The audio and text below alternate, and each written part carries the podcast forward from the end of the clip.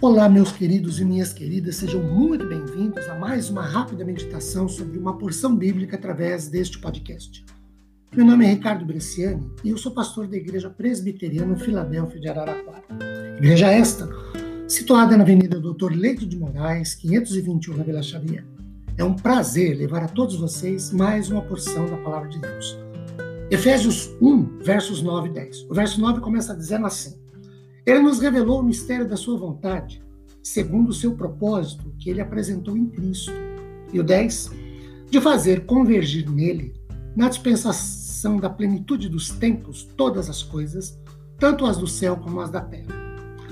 Quando Paulo usa no verso 9 o termo mistério, indica a explicação da graça abundante de Deus, porque o mistério, no Novo Testamento, literalmente segredo, não é no sentido de um enigma a ser decifrado, nem um tipo de conhecimento comum aos iniciados de uma seita ou religião pagã.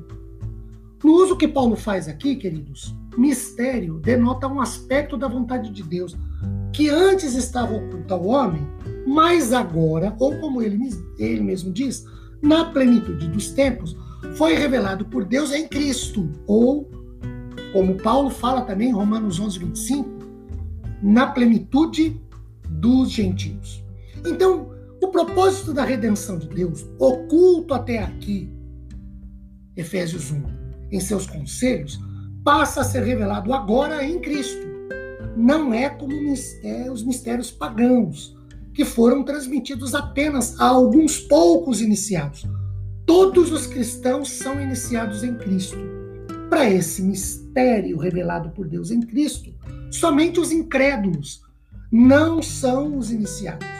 John Wesley fala que o emprego que Paulo faz do termo mistério aqui em Colossenses 9 trata do gracioso esquema de salvação pela fé, que depende apenas da própria vontade livre e soberana de Deus que revelou-a, a salvação em Cristo.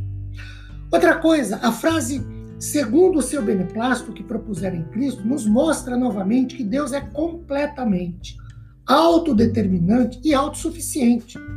A palavra grega traduzida por dispensação, verso 10, significa regra da casa e refere-se ao modo como Deus administrou ou dispôs toda a história para cumprir.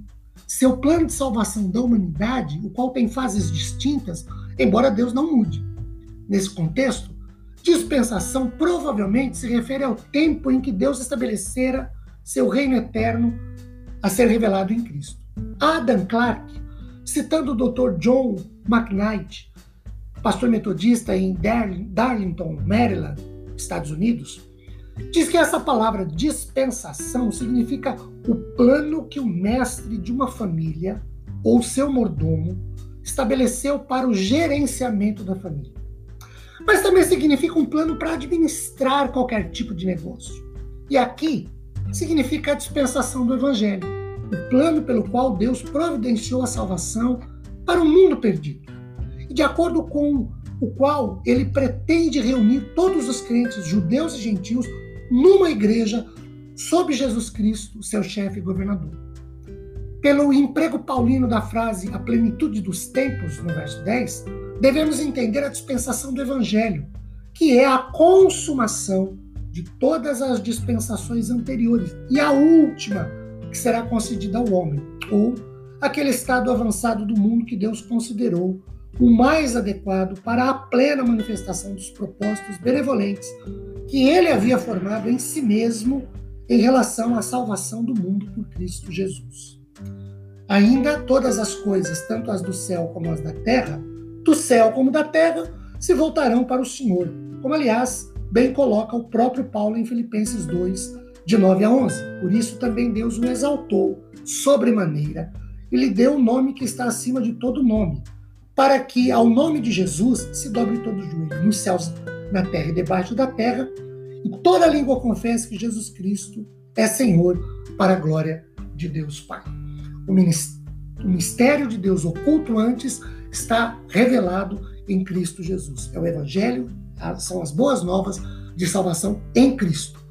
Que Deus nos abençoe, dando-nos o consolo, o conforto do seu Santo Espírito, nos dando sua paz. Amém, queridos.